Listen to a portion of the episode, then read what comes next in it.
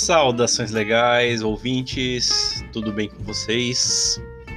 Hoje, 30 de junho de 2021, vamos falar um pouco sobre o direito administrativo, a introdução, conceito, sentidos, fontes e sistemas. É bastante coisa, então a gente não vai ouvir tudo de uma vez num único podcast, beleza? Vamos lá então, introdução do nosso direito administrativo. Antigamente, a vontade era do monarca. Não havia, não há que se falar em direito administrativo. Esse ramo do direito nasceu no fim do século XVIII e início do XIX. O direito administrativo é ramo do direito moderno e nasceu ou tem como marco teórico a, obra de Charles de Montesquieu em 1748. O espírito das leis. Esse foi um momento em que surgiu a tripartição dos poderes como conhecemos atualmente. A teoria já tinha raízes muito antigas lá na Grécia. Até mesmo no período renascentista, havemos em 1689, com John Locke, mas a aceitação da ideia só nasceu com o francês no século XVIII ou XIX. O direito administrativo varia então no tempo e no espaço, não se observando um local ou modo correto de nascimento das teorias de Estado. Tem-se inclusive os gregos levantando a ideia de repartição dos poderes. Em diversos estados, diversas foram as formas e evolução do direito administrativo. Vamos ver alguns dos principais que, inclusive, nos influenciam. Contribuições do direito francês. O sistema francês é um modelo para o sistema brasileiro. Surge após a Revolução Francesa com a Lei de 28 Pluvioso no ano oitavo, ou seja, em 1800, cujo principal objetivo foi organizar a administração pública na França. O princípio da separação dos poderes incentivou ao modelo pela criação do sistema de dualidade de jurisdição. E o que é isso? É uma dualidade administrativa e uma jurisdição comum.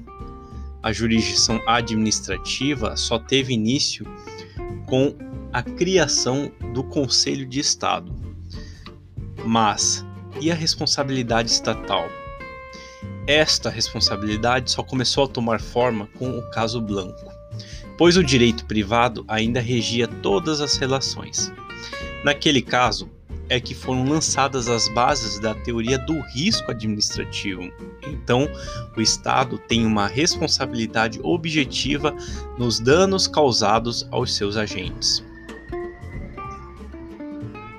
Direito administrativo alemão, uma outra fonte influenciadora. No período moderno, o direito público passou a reger as relações entre Estado e os administrados. O direito administrativo alemão é fruto de uma longa evolução. Ressalta-se que, quando nasceu, o direito administrativo por lá só se alicerçou no direito público, valorizou então a Constituição e os valores das normas o direito público, o direito administrativo italiano. Este tem fortes influências francesas. Passou por três fases. Primeira, a dominação francesa. A segunda, em 1865 até a Primeira Guerra, foi o abandono total do direito privado nas relações do Estado. E a terceira fase inserem-se os princípios fascistas, abolindo-se qualquer ideia democrática. Só em 1943 retomaram-se as ideias de Estado livre lá na Itália. E por fim, o direito administrativo brasileiro. Este traz conceitos de todos os anteriores. Do francês, extrai-se a ideia do direito público, teoria dos atos administrativos com atributos de autoexecutoriedade, evolução das teorias de responsabilidade civil do Estado, princípio da legalidade do direito italiano, porém, conceito que se traz é o conceito de mérito administrativo. Mais para frente a gente vai falar sobre os poderes da discricionariedade, poderes de mérito administrativo, a entidade paraestatal, do direito alemão, português, espanhol, têm-se os conceitos jurídicos indeterminados, princípios da razoabilidade, princípio da segurança jurídica. O Brasil não se atrasou da criação desse ramo do direito com os demais ordenamentos, são inclusive contemporâneos. São tendências atuais, portanto, mudanças importantes no direito administrativo brasileiro. Primeiro, a constitucionalização e o princípio da juridicidade. É a normatização dos princípios e a centralização dos direitos fundamentais. Segundo, publicização do direito civil e privatização do direito administrativo. Terceiro, uma relativização de formalidades e ênfase nos resultados. Importante notar aqui é a Lei 13.726 de 2018. Ela instituiu o selo de desburocratização e simplificação.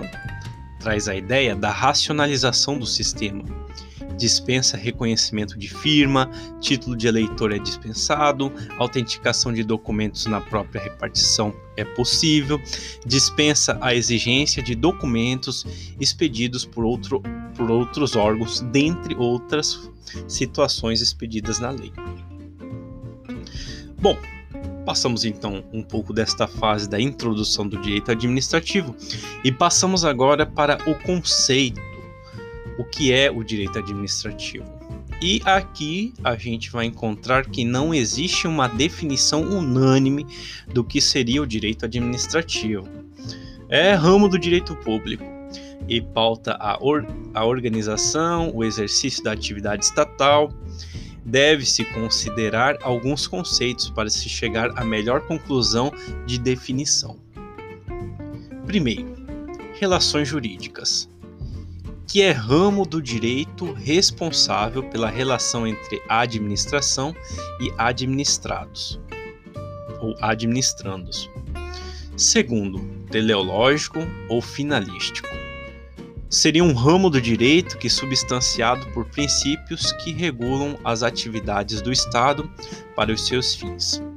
Terceiro, do poder executivo, ramo do direito que se relaciona apenas ao poder executivo. Uma quarta definição seria a residual. Tudo aquilo que não for legislativo ou judiciário é, portanto, administrativo. Quinta, a legalista. Ramo do direito que atende apenas aos comandos legais. Resume-se ao conjunto de legislação do país. Sexto, serviço público é o ramo do direito que se concentra apenas nos serviços públicos. 7. Puissance publique, lá do termo francês, né? É o ramo do direito que se preocupa com atividades de autoridade e atividades de gestão.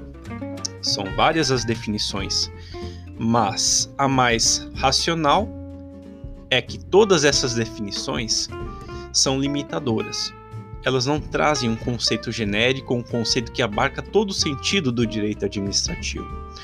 Por isso, a doutrina majoritária adota o critério funcional.